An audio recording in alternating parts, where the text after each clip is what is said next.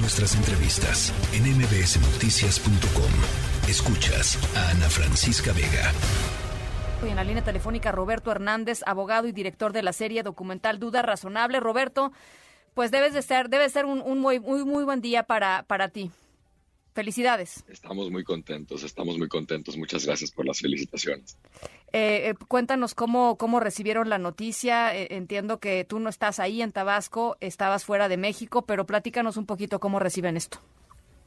Estamos muy contentos, estamos fuera de México, pero seguí de, muy de cerca la, la discusión en la Corte durante los tres días que estuvo ocurriendo y estuve informando además acerca de lo que significa lo que estaban discutiendo los ministros y nos parece una, una, pues una decisión excelente en el sentido de que fue unánime el voto por la libertad inmediata y absoluta de, Héctor González y Juan Luis. Ahora, eh, estábamos escuchando el reporte eh, desde, nuestra, desde Tabasco con nuestra corresponsal eh, ellos están pues enfocados, por supuesto, en salir, este, adaptarse a, la vida que dejaron o, no sé, no, adaptarse a esta nueva a esta nueva realidad. Pero aquí hay temas que se quedan pendientes, ¿no? Eh, Roberto, eh, el ejemplo más claro pues son los funcionarios, toda la gente que hizo mal su trabajo, plenamente documentado por ustedes y plenamente documentado, evaluado y corroborado por la Suprema Corte de Justicia de la Nación. Tienes toda la razón, o sea, y esos funcionarios eh, debería de haber una auditoría de los casos en los que participaron y siguen participando porque siguen en posiciones de poder. Por ejemplo, quien fue titular de la Fiscalía de Alto Impacto en Tabasco, la que investiga y, acusa a las personas de secuestro, se llama César Oliveros Aparicio. Y César Oliveros hoy es el titular de la Fiscalía Antisecuestros de la Ciudad de México en la administración de Claudia Sheinbaum. Eh, quien fue el vicefiscal de alto impacto y litiga el caso, se llama Francisco Vera Ayala y él es hoy titular de antisecuestros en Puebla.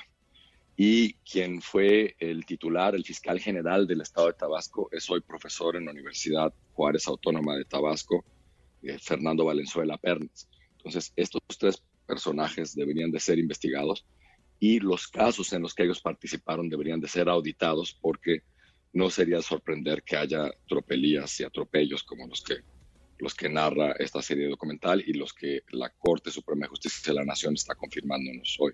Claro.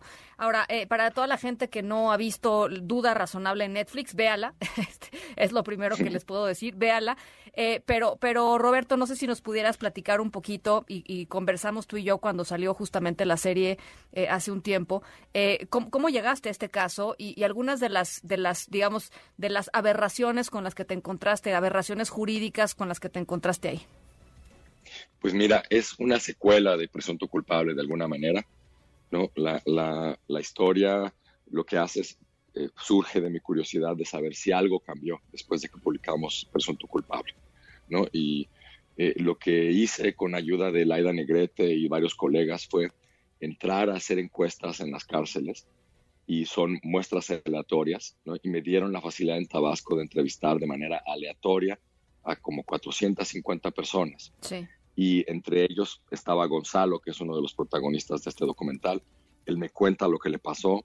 Yo no entendía nada al principio y eventualmente caí en la cuenta que era inocente y empecé a filmar.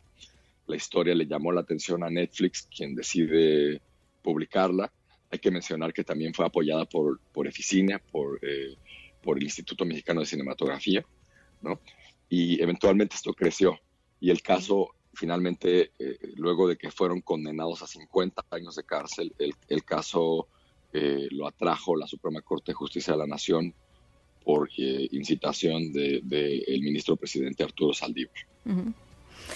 Pues bueno, eh, ¿qué te digo, Roberto? Muchísimas felicidades. Creo que es una, una pieza documental que hay que ver, como, como había que ver Presunto Culpable en su momento.